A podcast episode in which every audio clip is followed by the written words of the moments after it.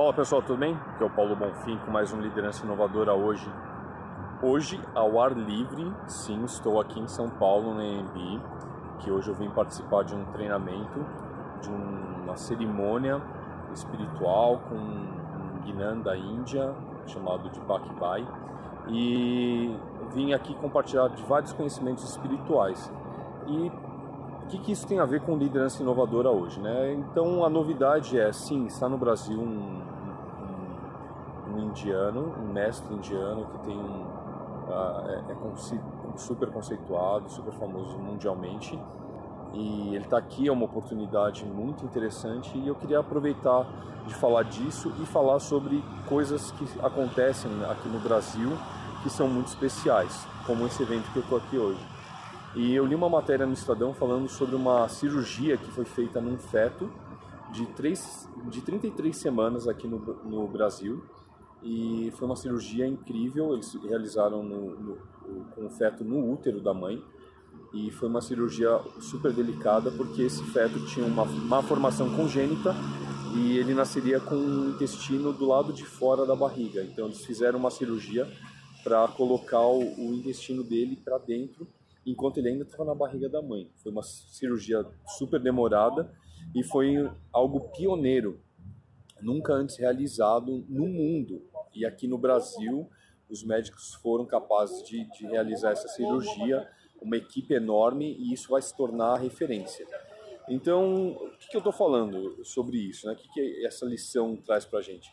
Eu, eu ainda ouço muita gente falando muito mal do Brasil, falando muito mal do Brasil, dos brasileiros e não é estrangeiro, tá? Não é estrangeiro. Eu vejo muitos brasileiros que falam muito mal do Brasil, muito mal do que acontece no Brasil, olham as coisas negativas e nós somos um país gigantesco, gigantesco, né? Com muitas coisas acontecendo e não é só coisa ruim, não é só corrupção, não é só crime, não é só esse tipo de problema. Aqui no Brasil nós temos diversos tipos de coisas, inclusive coisas maravilhosas. Se nós nos permitirmos olhar, se nós nos permitirmos saber a respeito dessas coisas.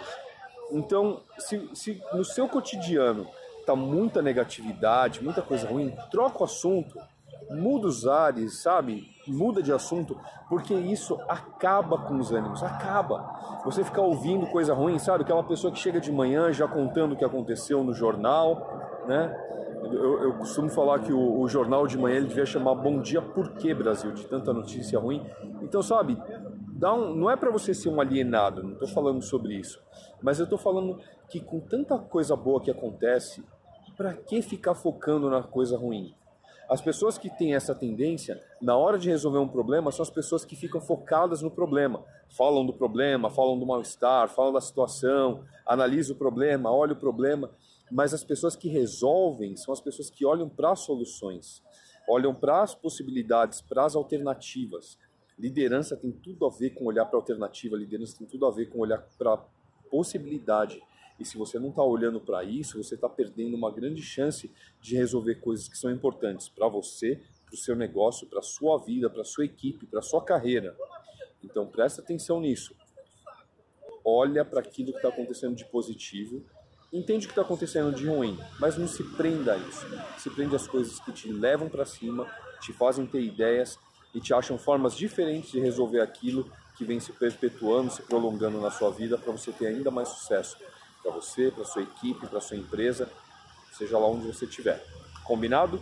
Esse foi o Liderança Inovadora de hoje. Se você gostou, deixe seu comentário. Eu vou adorar bater um papo contigo. Se você quiser contar algum caso específico, me manda um e-mail, me manda uma mensagem direta, tá ok? E a gente se vê amanhã. Um abraço.